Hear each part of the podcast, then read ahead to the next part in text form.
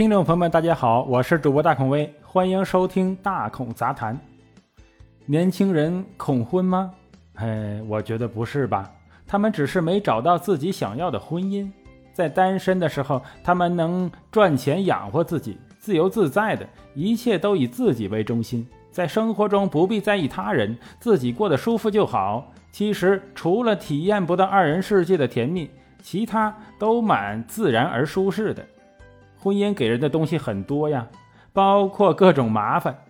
社会上大量的负面新闻，让年轻人甚至大龄青年对婚姻呢越来越失望。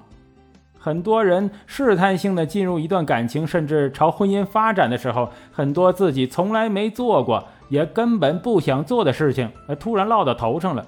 从一开始准备婚房、拿钱还贷款开始，两家各拿多少钱，就触及到了很多人的反感区域。当然，婚礼的各种环节也经常让好心情变得糟糕。理想中的浪漫婚礼很容易在各种恶俗和主持人的操纵下化为泡影。对于读了四年大学再出来工作的很多独居男女来说，对方的七大姑八大姨呀，哎，光叫人就够噩梦的。这些年轻人的烦恼底线，对于上一代人来说，简直是幼稚的可怜。但发达的城市化和网络时代最大的效用就是保留了人们最原始的个性，包括所谓的不成熟的孩子气。比如在过去时代，很少人家里面有客厅和卧室的区分，很多朋友来家就是在床上、在炕上玩，每个人几乎都没有什么隐私可言，特别在农村。但随着城市化的发展，大家房子越来越大，年轻人从小就要求要隐私。现在很多人的卧室，不是客人甚至亲戚能进入的了，就像现在小婴儿都不让七大姑八大姨啊捏脸了一样。哎，这也是跟大家的卫生常识进步有关。这就影响了两个人在一起生活的问题。如果一个人对于隐私过于看重，那他又如何跟另一个人在一起生活呢？当然就会需要一个很艰难的磨合期。这些转变大多是从女性开始的。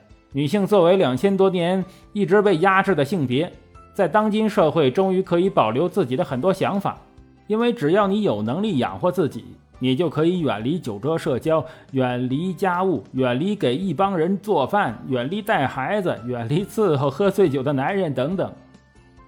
对于女性来说，这是一种解放。权力解放的背后是资本的积累，不管在什么时代，只要能积累财富，就会提高地位。帝国落幕之后，女性积累财富的能力越来越强，到现在经常能跟男性比肩了。哎，我有钱养活自己，我为什么还需要用我的温柔、我的贤惠、我的生殖属性去交换一个稳定的生活，交换社会和家庭地位呢？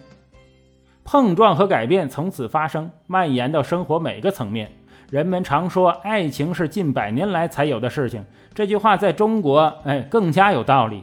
封建社会中的婚姻丝毫不涉及爱情，所以中国古时候的爱情诗歌都是青楼里写的。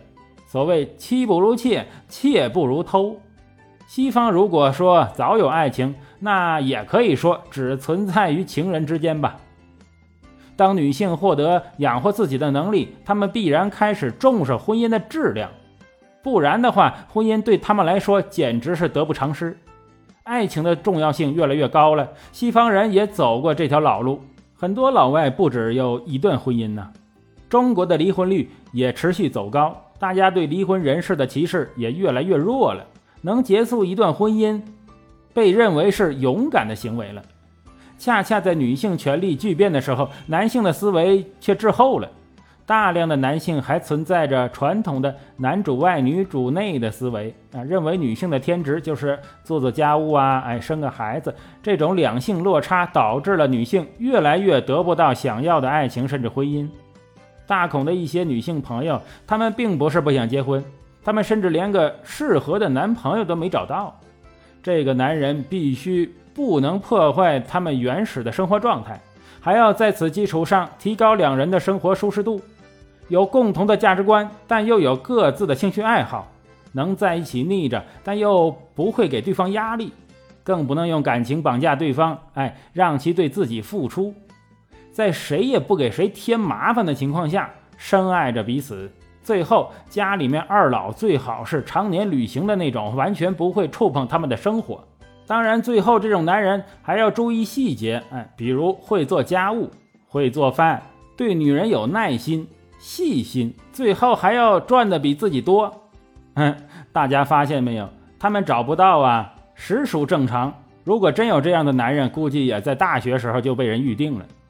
所以有些朋友大孔认为他们会一直单着，但这并不可怕。在大城市，这样生活的人比比皆是。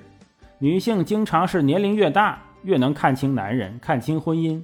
所以，一个女人在她二十出头、冲动懵懂的时候，是最容易嫁出去的。再过些年，上些班，见了些结婚生娃的同事和同学。就越来越觉得自己应该躲避一些坑来保护自己，这很正常。让自己处于一个安全的状态比什么都重要，这是人类的一种本能。在这个问题上，成熟女青年们做到了。也许他们会等很久，但如果真的有个人符合标准，可能是一个经历过多年的磨练、练出了外柔内刚本事的男人，这样的婚姻应该非常美好。两个人走过青涩的灵魂遇到在一起，应该有着不容察觉的默契吧。好了，感谢收听本期的大孔杂谈。这一期呀，献给那些等待和寻找理想爱情状态的人们。不管你是男是女，祝你得到幸福。我是主播大孔威，欢迎订阅专辑，咱们下次再见。